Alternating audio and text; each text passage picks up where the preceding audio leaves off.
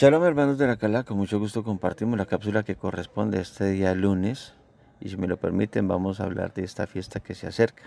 la fiesta de Hanukkah, la fiesta de la dedicación. Y digamos primeramente que aunque no es una fiesta que está decretada en el Sefer de Vallicra 23, donde nuestro Padre Creador dice mías son las fiestas, pues sí, eso es una fiesta que hace parte de la tradición judía, y si lo podemos decir así, de la tradición buena porque es una fiesta que nos enseña eh, o nos, nos conlleva a confirmar nuestras convicciones y qué estamos dispuestos a hacer en nuestras fuerzas o con la ayuda de nuestro Padre Creador por defender estas convicciones, tal cual lo hizo aquel pueblo de los macabeos, que a costa de sus propias vidas se derramó sangre preciosa para dejarnos esta enseñanza tan profunda de lo que es defender las convicciones, de lo que es reafirmar la identidad, excluyendo del modo de vida, del estilo de vida yahudí conforme a la Torah, para sacar la iniquidad y la abominación de la casa del Creador, de, de la ciudad de Jerusalén y de su templo Kadosh, donde habita su Ruach. Posteriormente también nuestro don Yeshua, que en un acto de amor y de, obediencia y de convicción, derramó su sangre preciosa para redimirnos, redimir a su pueblo, limpiarlo del pecado, de la iniquidad y de, la abominación. Lo importante de las fiestas de nuestro Padre Creador son precisamente la presencia de nuestra Don Yeshua en todas y cada una de ellas.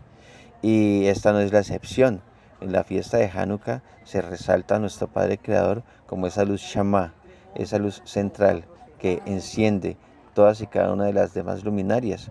que aunque la tradición la ha dibujado con nueve luces, con nueve lumbreras, con nueve luminarias, lo que nos enseña la Torah es la menorá, el candelabro de siete luces, donde la luz central es el ruach de nuestro Adón Yeshua, de nuestro Padre Yahweh, que recordemos que son Ehad. Pero más allá del número de luminarias que la tradición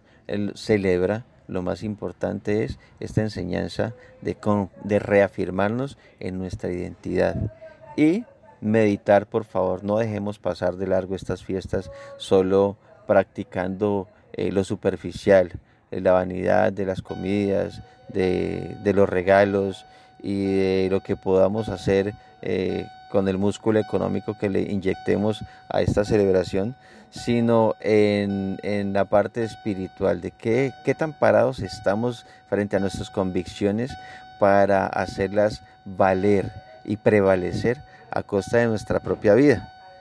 Entonces, esa es la invitación, amados hermanos. Y termino diciendo que eh, se ha aportado eh, al chat de la congregación un número de cuenta